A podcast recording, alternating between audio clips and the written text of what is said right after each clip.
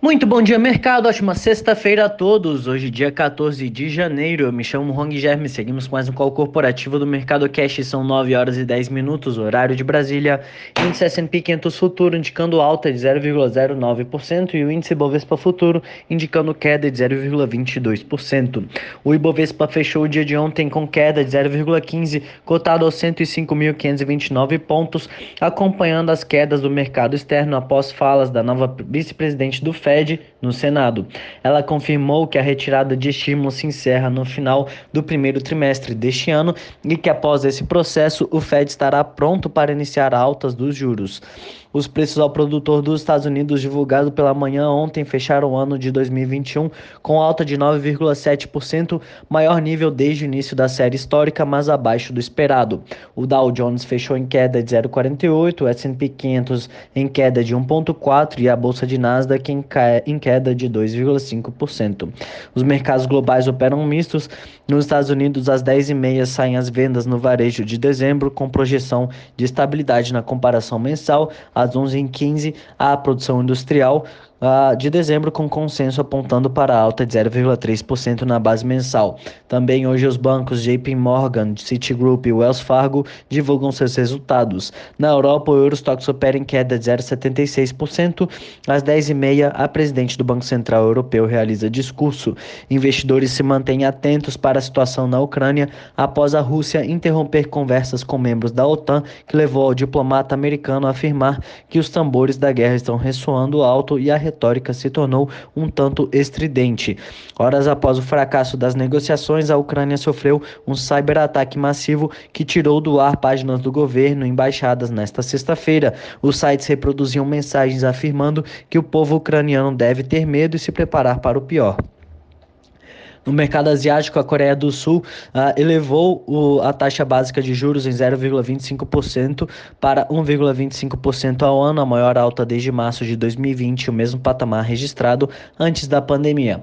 Dados divulgados indicaram alta de 20,9% nas exportações da China em dezembro, frente ao mesmo período do ano anterior, acima da expectativa de 20%, e as importações cresceram 19,5%, abaixo da expectativa de 26,3%. A bolsa do Japão fechou em queda de 1,28, a de Xangai em queda de 0,96 e a de Hong Kong em queda de 0,19%. Aqui no Brasil sai as vendas no varejo de novembro com projeção de queda de 0,2% na comparação mensal e de baixa de 6,5% na comparação anual. Entre as commodities, contratos futuros do minério de ferro negociados na bolsa de Dalian fecharam em queda de 2,3% e o petróleo Brent opera em alta de 1,04%. No cenário corporativo, temos notícias da Aliança Sonai e BR Malls. A Aliança Sonai enviou uma proposta não vinculante de combinação de negócios ao Conselho de Administração da BR Malls. A operação trata-se de uma fusão entre iguais, na qual a Also oferece aos acionistas de BR Malls participação final de 50% do capital social da companhia combinada, pagamento em dinheiro no valor equivalente a aproximadamente 20% do valor de mercado da BR Malls e a relação de troca que reflete um prêmio implícito de múltiplo relativo para os acionistas de BR Malls de aproximadamente 13%. Cirela. A Cirela atingiu 2,5 bilhões de reais em valor geral de vendas de lançamentos no quarto trimestre de 2021, queda de 11% contra um ano antes. As vendas líquidas contratadas neste trimestre somaram 1,5 bilhões de reais, valor 15% inferior ao registrado no quarto tri. Lave, a Lave Empreendimentos Imobiliários registrou lançamentos de 211 milhões no quarto trimestre, representados pelo Grand Vitrale. No ano, os lançamentos somaram 1,2 bilhão de reais. Minerva, o Conselho Administrativo da empresa aprovou que se iniciem estudos para o potencial processo de redomicial, redomicialização que poderá resultar na migração da base acionária da sociedade a ser constituída no exterior com listagem das ações no mercado estrangeiro. Segundo disse uma fonte a Reuters, a Minerva está inclinada a mudar sua listagem da Bolsa de Valores local B3 para a Nasdaq. Login.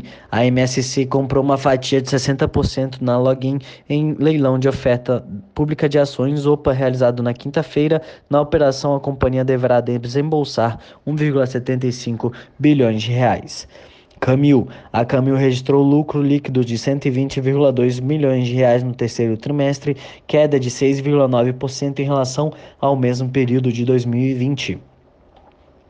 Ser educacional. A companhia aprovou ontem o encerramento antecipado do atual programa de recompra de ações e abriu um novo programa. A Ser entende que a recompra permitirá incrementar a geração de valor para os seus acionistas. Banco Pan. O Banco Pan comunicou que recebeu nesta quinta-feira correspondência do acionista controlador BTG Pactual, informando que passou a deter 222 milhões de ações preferenciais da companhia, ou seja, representando 40,6% do total das ações preferenciais do banco. Por hora, estas são as principais notícias. Desejo a todos excelente dia e ótimos negócios. Um forte abraço.